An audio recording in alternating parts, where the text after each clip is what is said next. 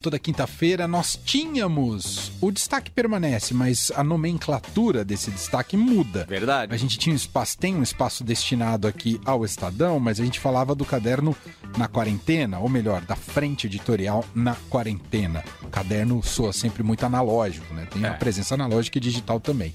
O na quarentena, com a mudança do novo impresso do Estadão, deixou de existir, na- não só pela mudança em si do jornal, mas também pelo contexto em que estamos ah, da pandemia.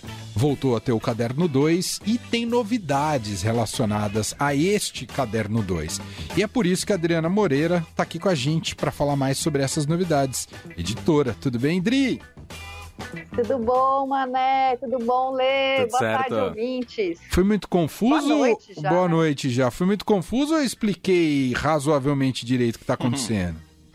Ah, você deu uma introdução, fez um teaser ali, né? Deixou as pessoas meio intrigadas. Hum, o que, que vem por aí? Eu não paro de inventar coisa aqui. Você já, já, já parou pra pensar nisso, Mané? Cada Sim. vez eu trago uma coisa diferente, né? Você é Oi. assim.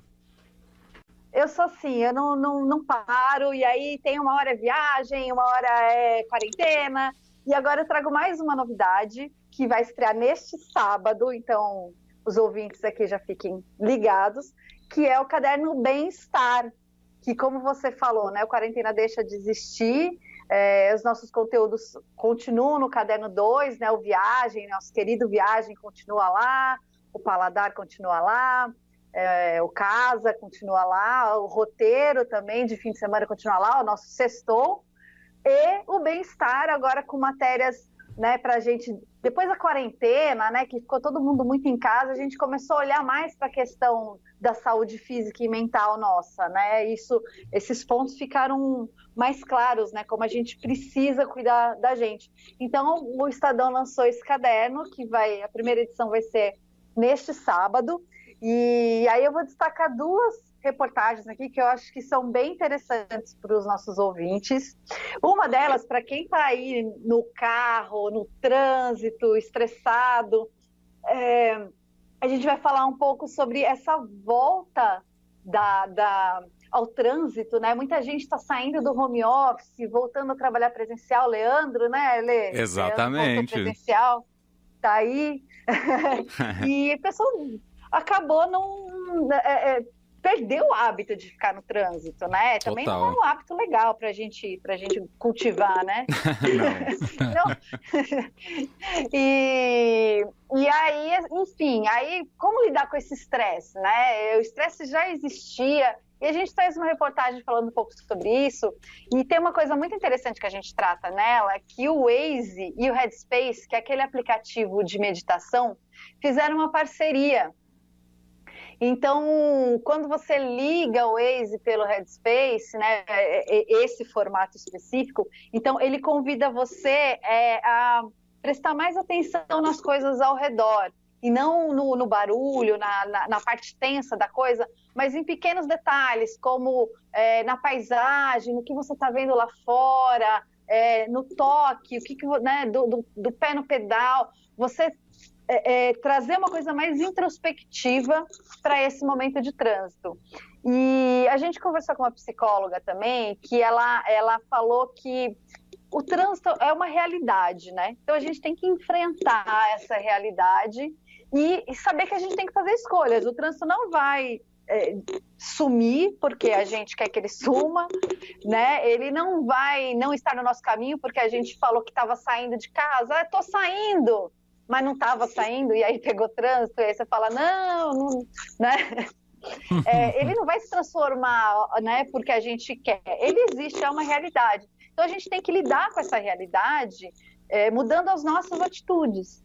Então, você prefere sair mais cedo de casa ou prefere pegar o trânsito, ou prefere esperar um pouco mais para sair e pegar o trânsito, né, para não pegar esse trânsito.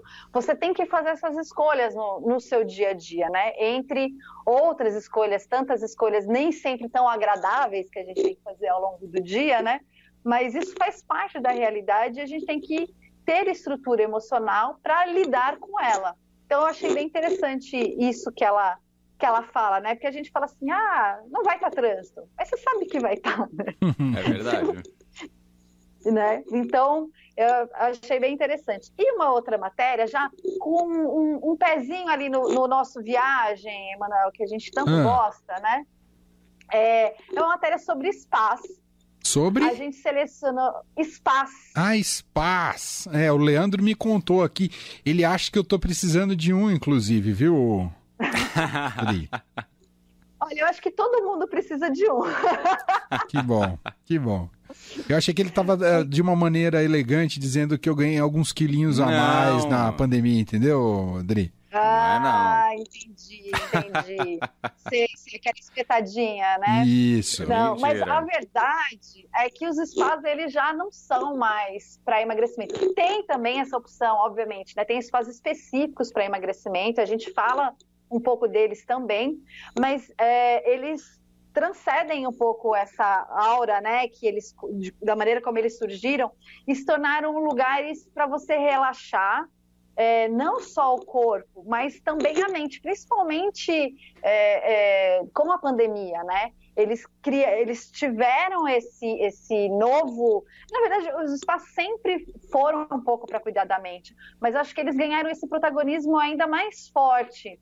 É, uhum. então, alguns spas criaram é, é, novos tratamentos pensando nessa parte mental. Então, o Rituale, por exemplo, ele, ele criou um, um, uma.